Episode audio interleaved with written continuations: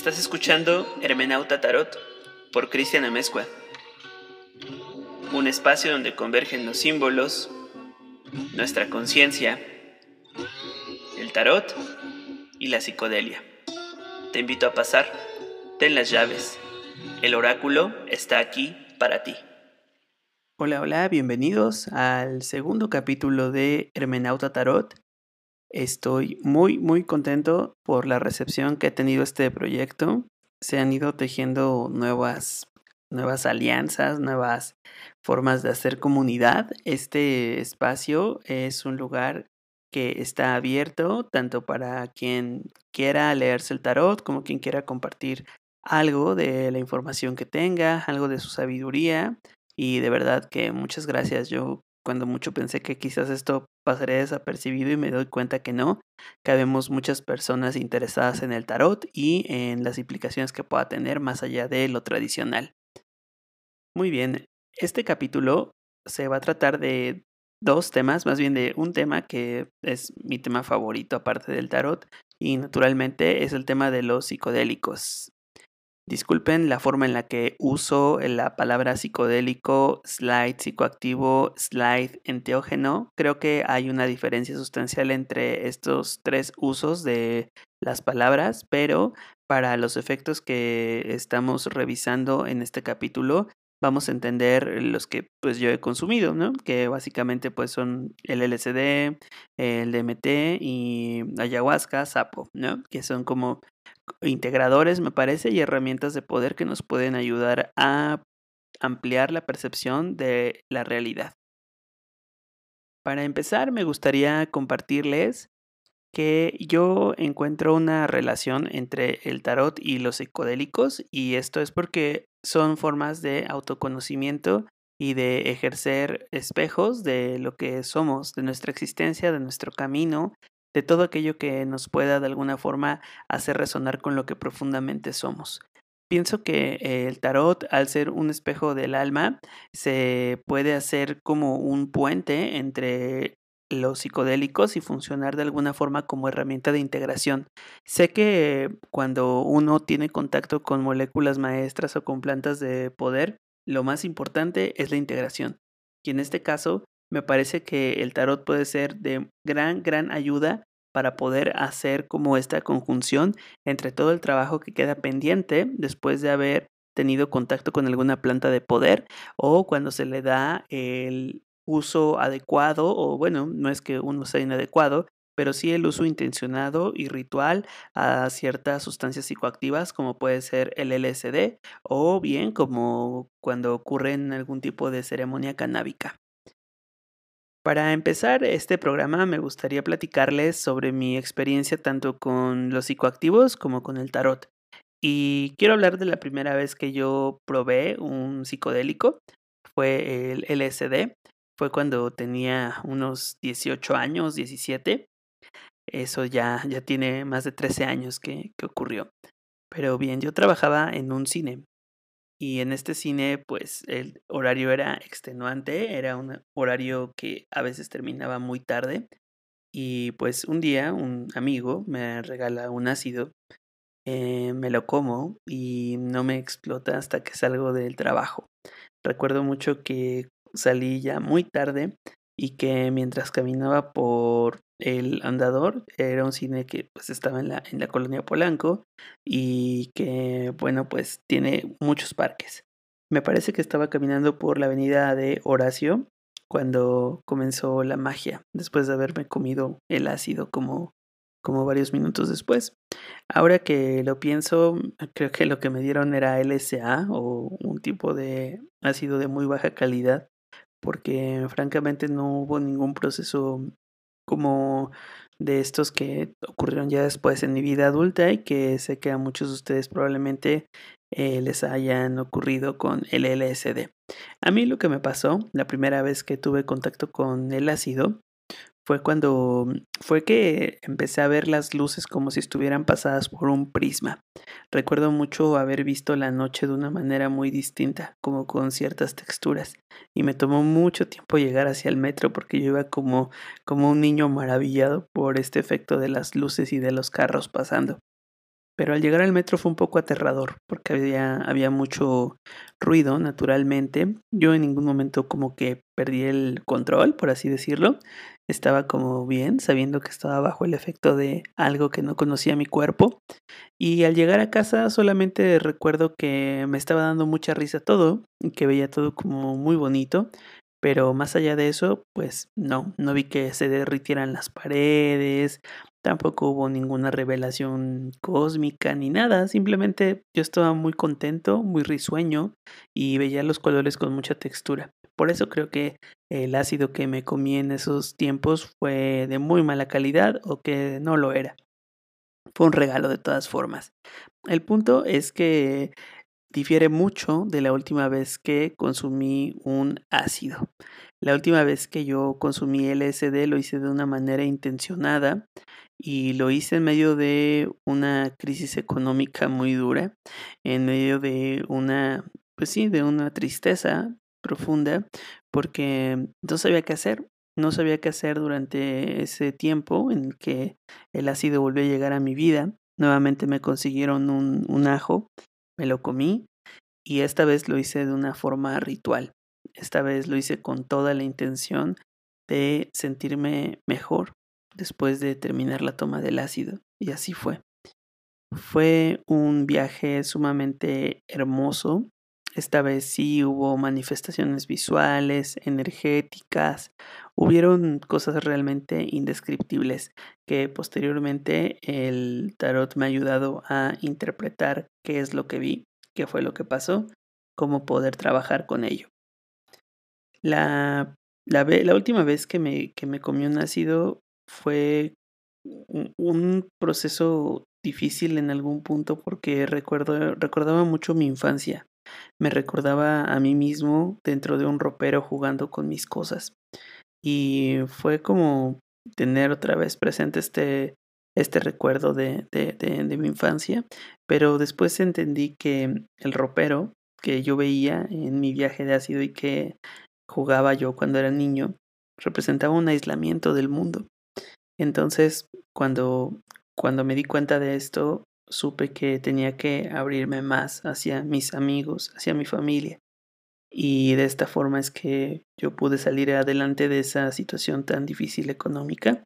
Me acerqué obviamente a mi familia, a mis amigos, pedí ayuda y bueno, ese camino de alguna manera fue importante para que en estos momentos ustedes me estén escuchando porque todo esto está conectado de alguna forma con el tarot. Ahora bien, la primera vez que yo hice, que me leyeron el, tarot, más bien que, que alguien me leyó las cartas, pues fue en una reunión familiar, hace muchos años, también fue, más o menos tenía los 18 años. Y recuerdo que fue con una tía que estaba aprendiendo a leer las cartas y bueno, pues uno tradicionalmente se acerca al tarot para que le digan la fortuna, ¿no? Entonces, pues eso hizo mi tía, nos me leyó las cartas a mí y a todos los que quisiéramos y quedó así como una anécdota lúdica, un poco como el LCD que me pareció algo como como como para ver qué era, como experimental. Y la última vez que yo me leí el tarot, créanme que ya no fue lúdico, fue muy en serio. Eh, la última vez que hice una, una lectura hacia mí, fue decisivo para la educación de mi hijo, para cierta toma de decisiones y que francamente no se parecen en nada a la primera vez que me leyeron el tarot. Con esto quiero decir una cosa. He descubierto que hay niveles de profundidad tanto en el tarot como en los psicoactivos y que es posible llegar a unos fondos que uno no se imagina, siempre y cuando estés dispuesto a ver lo que allí sale porque francamente ambas herramientas son formas de autodescubrimiento y tanto como psiconauta como tarotista eh, veo eh, y veo ahora que, que todo tiene como un, un significado que lo une todo. Y en este sentido creo que el tarot puede tener un puente para, poder explicar o para poder interpretar aquellas visiones que tenemos durante los trances con psicodélicos, siempre y cuando estos estén en un ambiente como ceremonial o que se le dé una intención. La intención lo es todo y en este caso pienso que es muy importante hacer un rito cuando uno va a consumir algún psicoactivo y hacer también un rito cuando uno va a leer el tarot aunque sea un rito breve, simbólico, pero no por ello que carezca de importancia. Ahora bien, creo que las cartas tienen un mensaje amoroso que mostrarnos y que de alguna forma, más allá de cualquier otro uso, el nivel que a mí me interesa llegar en las lecturas y al que he llegado con muchos consultantes es precisamente el de ir descubriendo aquellos rincones que de pronto no están que de pronto no se ven, que de pronto se parecen mucho a una sesión terapéutica. En este sentido yo oriento el tarot como una terapia y es muy, muy gratificante, pero también es muy difícil. Quiero que sepan que yo cuando leo el tarot y las personas se acercan a mí, les digo, bueno, esto es una consulta en serio, ¿no? Esta vez vamos a, a, preguntar qué es lo que ocurre resonando con las imágenes que salen en las cartas y con las preguntas o con las inquietudes que el consultante tiene. En este sentido es lo mismo con los psicodélicos uno, pues yo no digo que esté mal, ¿no? Tomarte un, un ácido y luego irte, no sé, a una fiesta es, es muy divertido, la verdad. Pero el siguiente nivel está en usarlo como una forma de observarte dentro de ti. Y en este sentido creo que es mucho mejor aprovechar las cualidades que estas herramientas nos brindan. Cuando mm, yo estoy leyendo el, el, tarot, me encuentro que las personas llegan con ciertos prejuicios o que también los psicodélicos y el tarot comparten esto, ¿no? Comparten prejuicios y lo comparten por una cuestión de que se ve como a estas dos actividades y está tanto al tarot como a los psicodélicos como una forma de resolver problemas de una forma inmediata y directa.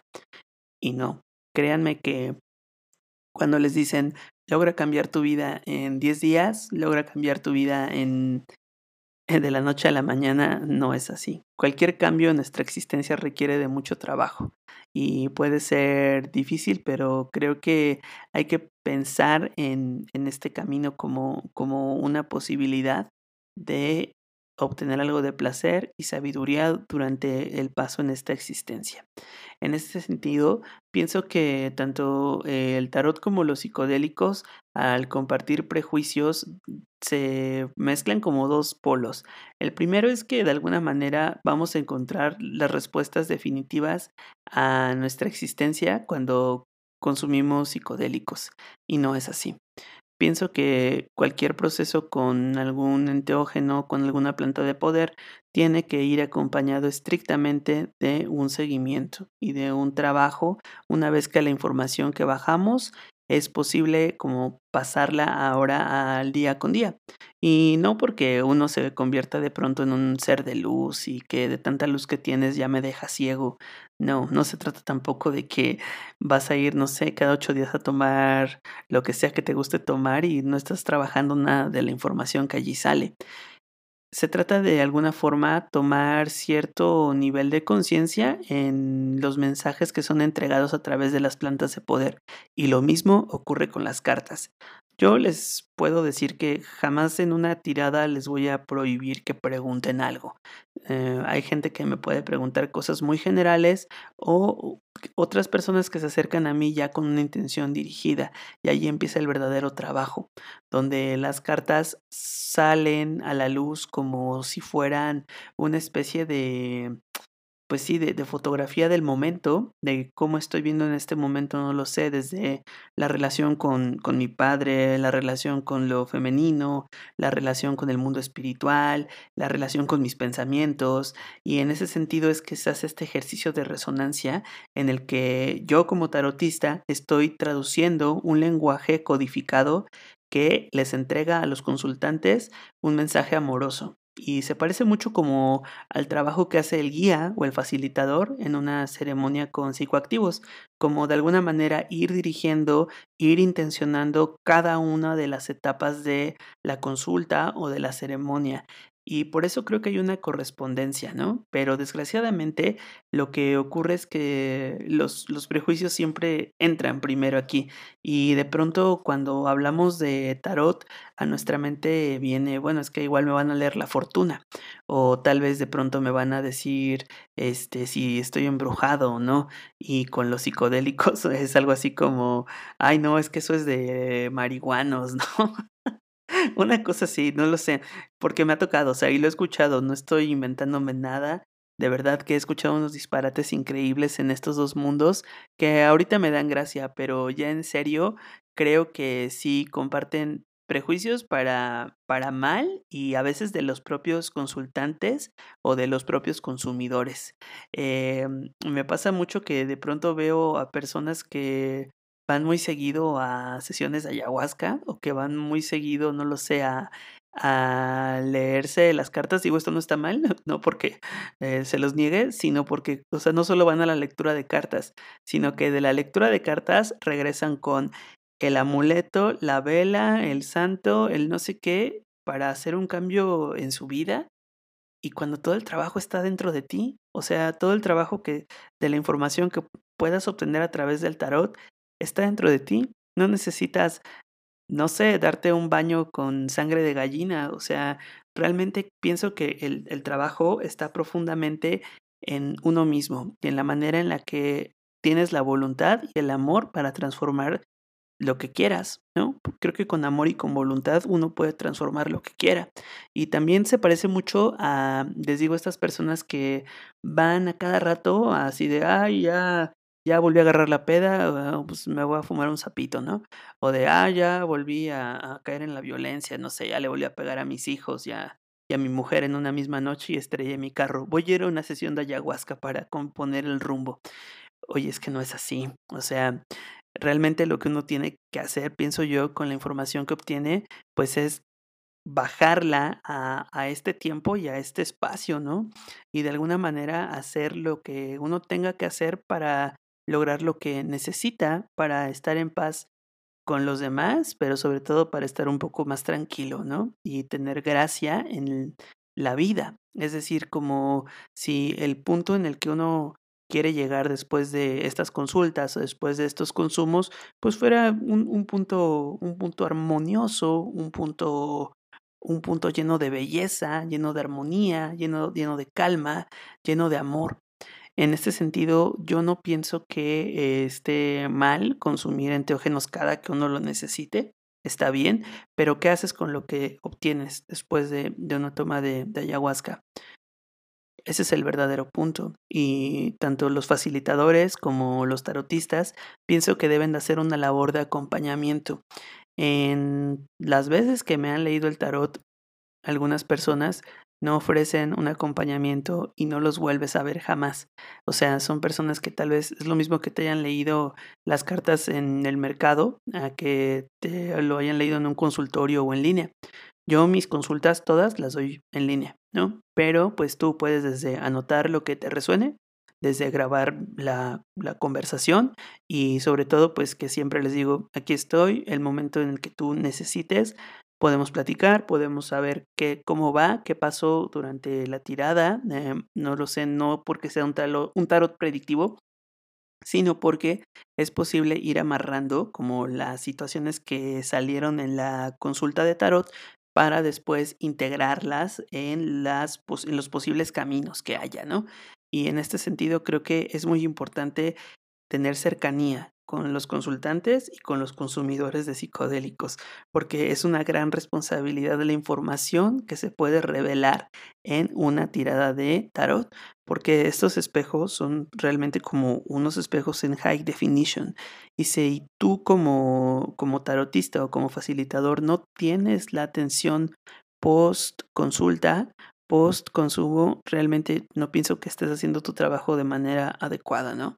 O sea, cada quien lo hará como, como, como lo entienda de mejor forma y con todo el amor posible.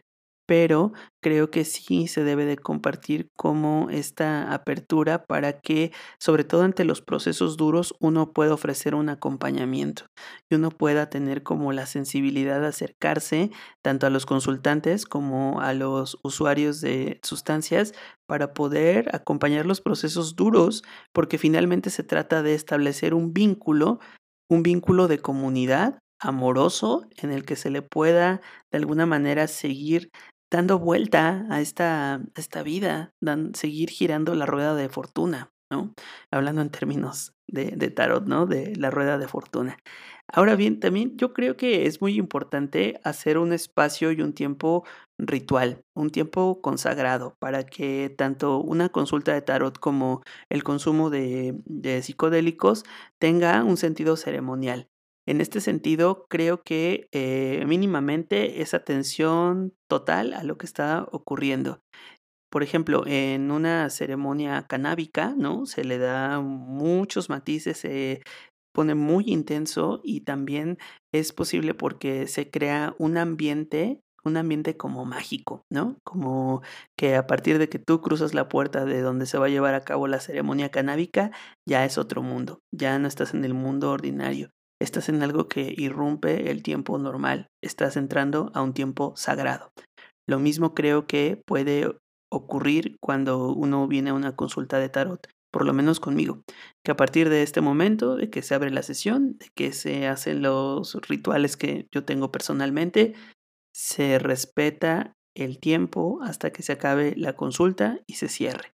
Es decir, ya no es un tiempo lúdico, aunque uno, no sé, a mí, por ejemplo, no me molesta que los consultantes fumen o incluso pues, que se tomen una cerveza, o sea, pues, está bien, ¿no? Igual se hace mucho calor adelante, o sea, tampoco, tampoco soy así como demasiado estricto, no me lo tomen a mal, pero bueno, eh, el punto es que se debe de darle una atención plena a lo que está pasando en la, en la, en la tirada, ¿no? Y entre más solemne sea, creo que es como mejor, funciona mejor, porque ya se da como esta diferenciación de tiempo en lo que hacemos la, la tirada y en ese sentido creo que se puede llegar a niveles más profundos.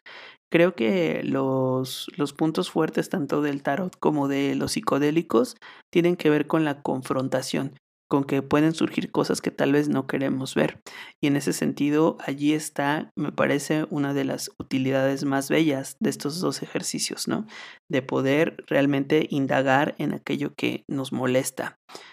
Yo lo veo mucho como cuando llegas a una casa y esta casa, cuando, cuando entras, tiene un patio muy cómodo, muy bello, pero la casa tiene 40 pisos. Entonces, al consumir un psicodélico, tú te puedes quedar nada más en el patio, te puedes quedar en la sala. Igual con el tarot, tal vez si preguntas cómo me va a ir en el amor, solamente te estás quedando en la sala. Pero si haces las preguntas adecuadas que de alguna manera yo voy guiando, puedes llegar hasta el último piso de la casa. Y créeme que va a ser un trabajo un poco extenuante, pero la vista es, es hermosa y es incomparable. Lo mismo ocurre con los psicodélicos. Creo que uno los puede tomar de una manera lúdica, no me malentiendan, yo no estoy para nada peleado con, con eso.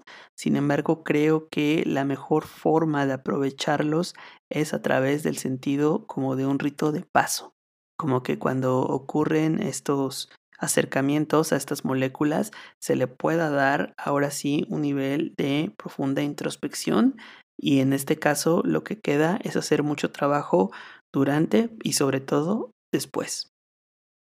Ahora bien, quisiera compartirles una, un ejercicio que yo, yo hago a la hora de leer las cartas y es integrar el trabajo con el tarot hacia unir fragmentos de experiencias psicodélicas.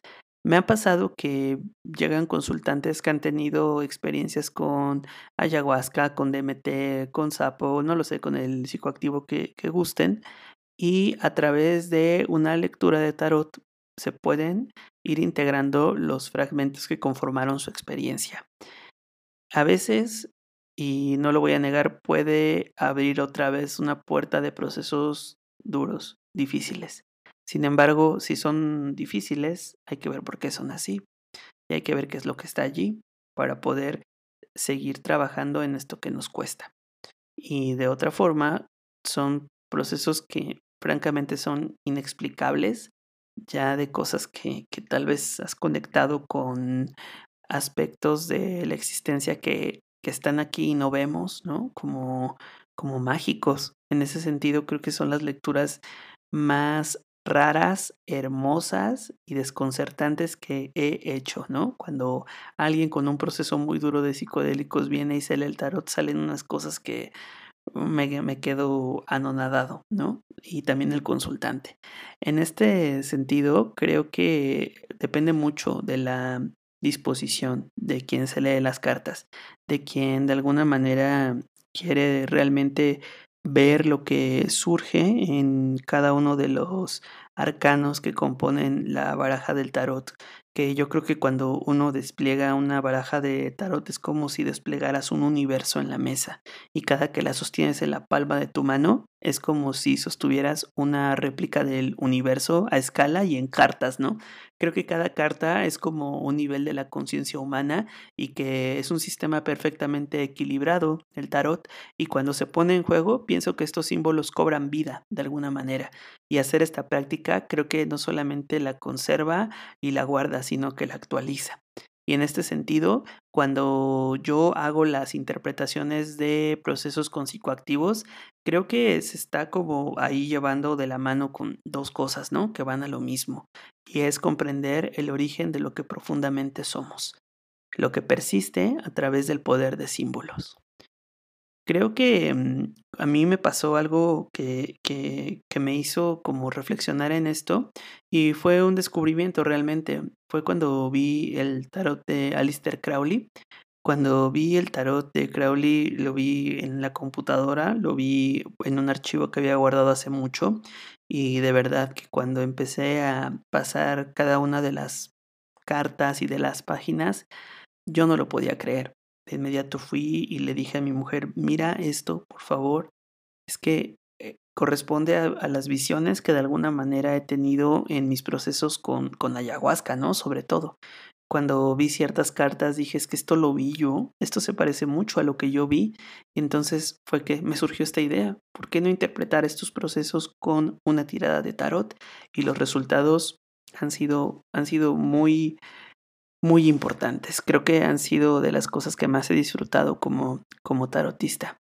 Sin embargo, creo que tanto las cartas como los psicodélicos nos recuerdan una cosa, que todo está conectado y que todo forma parte de una sola existencia, que nada está separado. Este es el sentido un poco de lo sagrado, recordar que todos somos parte de una unidad. Y en este sentido, estas dos herramientas pues se comunican, se comunican porque nos muestran un mundo eh, pues más armonioso con todo lo, lo denso y con todo lo que de alguna manera es más volátil, ¿no? En este sentido, creo que el acercamiento a estas herramientas nos puede revelar un hermoso origen común.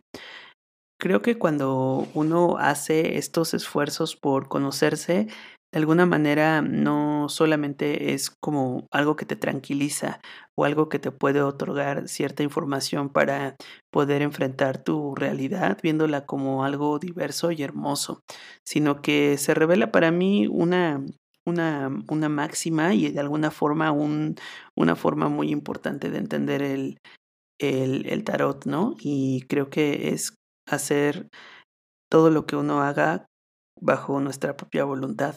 Es decir, haz tu voluntad, porque eso será el todo de la ley, y el amor es la ley, amor bajo voluntad. Muy bien, creo que esto ha sido un, un capítulo breve de este proyecto. Obviamente da para muchos más temas, pero pienso que por aquí, por este momento, por el momento está bien, porque creo que más que nada me gustaría como poderme acercar a las personas que han tenido procesos con psicodélicos y que luego se han leído el tarot. Si es así, por favor, háganmelo saber. Les dejo mis redes sociales. Eh, recuerden que mi agenda está abierta. Mi tirada favorita obviamente es esta y me moría de ganas por compartírsela. En Facebook estoy como Cristian Amezcua. En Instagram estoy como Christian Potlach. Mi correo es tigres tatuajes y motos gmail. y ojalá que se acerquen para que les lea el tarot. Me encantaría hacerlo. Recuerden que estoy para dar y les agradezco mucho nuevamente por haberme escuchado. Este fue el capítulo número 2 de Hermenauta Tarot. Muchas gracias por estar. Adiós.